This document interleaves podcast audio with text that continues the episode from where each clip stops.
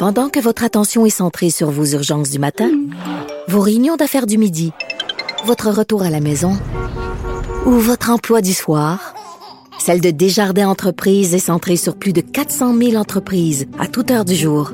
Grâce à notre connaissance des secteurs d'activité et à notre accompagnement spécialisé, nous aidons les entrepreneurs à relever chaque défi pour qu'ils puissent rester centrés sur ce qui compte, le développement de leur entreprise.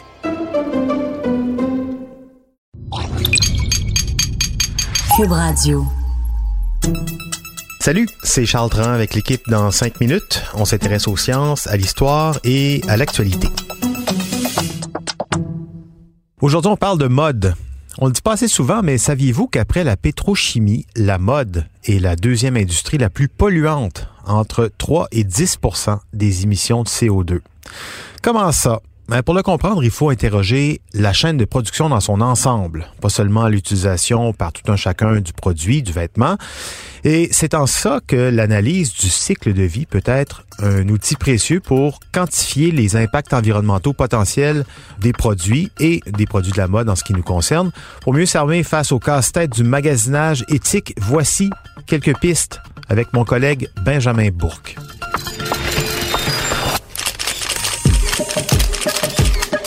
S'habiller, entre effet de mode et de nécessité, c'est aussi être conscient de l'impact social et environnemental de tous ces petits bouts de plantes, des petits bouts d'animaux qu'on porte sur son corps.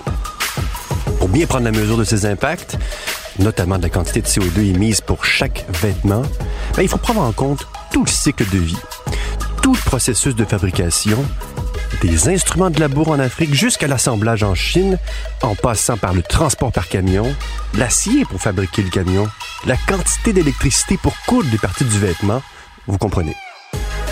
Pour rappel, l'analyse du cycle de vie intègre cinq grandes catégories. La première, l'acquisition des ressources, donc des matières premières par extraction, approvisionnement. La seconde, la production, donc à l'usine, l'assemblage, l'emballage et donc évidemment les pertes associées. La troisième, la distribution, donc tout ce qui est transport, manutention et entreposage. En quatrième, l'utilisation, donc ce qu'on en fait, l'entretien, la réparation. Et pour terminer, la fin de vie, collecte, valorisation, enfouissement, bien souvent, et le recyclage. Tous ces éléments sont pris en compte pour évaluer l'impact environnemental de tel ou tel produit. Donc, acheter un T-shirt, c'est aussi acheter le charbon qui a permis de fournir l'électricité à l'usine pour le coudre. Produire un manteau équivaut à extraire 110 kg de matière première. Jeter une paire de chaussures, c'est jeter aussi une partie du kérosène qui a servi au transport par bateau. Les matières premières ont donc un coût environnemental. S'il y a une chose à retenir de ce balado, c'est ceci.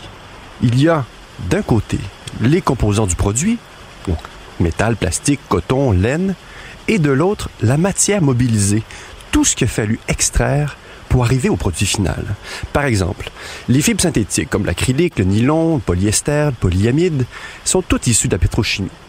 Le coton, matière végétale, ben, il faut de l'eau. Il faut de l'eau pour cultiver cette fibre, beaucoup même. Lors de la récolte, pour séparer les fibres des feuilles, on utilise un produit défoliant, toxique. Et ça continue. Certains industriels ajoutent des additifs pour rendre le fil de coton plus résistant. Et lorsqu'on le teint, on le fait par le biais de métaux lourds. Quant aux matières animales, laine, cuir, fourrure, eh bien, il faut les nourrir, ces bêtes, avec des céréales.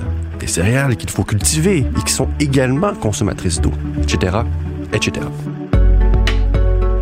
Produire, c'est donc inévitablement polluer. Confectionner un vêtement, c'est faire tourner des machines.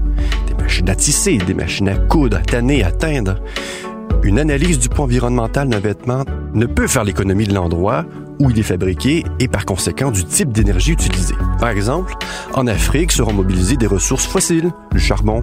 En revanche, un chandail en coton recyclé nécessite davantage d'uranium parce qu'il sera mis en forme en Europe, parce que le nucléaire y est la principale source d'énergie.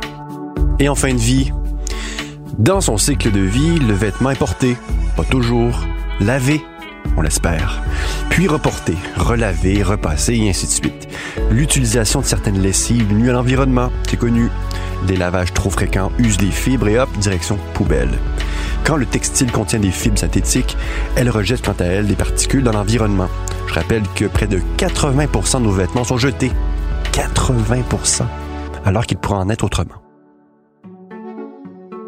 Donc, en résumé, quand vient le moment d'acheter un vêtement, le critère premier à prendre en compte est le choix de la matière première textile et où il est confectionné.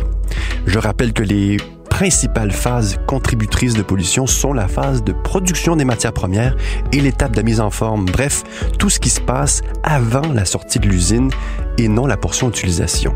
Retenez en terminant que l'utilisation de fibres recyclées, par exemple, permet de réduire significativement les impacts environnementaux. Raison de plus de réfléchir à deux fois avant d'investir dans un vêtement neuf. Oui, et le World Resources Institute rappelle que chaque seconde dans le monde, nous brûlons ou enfouissons près de 2600 kilos d'habits chaque seconde. On consomme deux fois plus de vêtements qu'il y a 10 ans et parallèlement, on les conserve deux fois moins longtemps. Donc oui, laver à l'eau froide ou sécher son linge à l'air libre, c'est une bonne idée pour économiser un peu, pour se nettoyer la conscience surtout, mais dans le cycle complet de la production de, vêtements, de la mode, ça n'a pas en soi un gros impact. Prendre soin de ses vêtements pour les garder longtemps, en acheter de seconde main lorsque c'est possible, c'est peut-être la meilleure manière de faire une différence d'un point de vue environnemental. Et certainement d'un point de vue style aussi. Merci Benjamin Bourque. C'était en cinq minutes.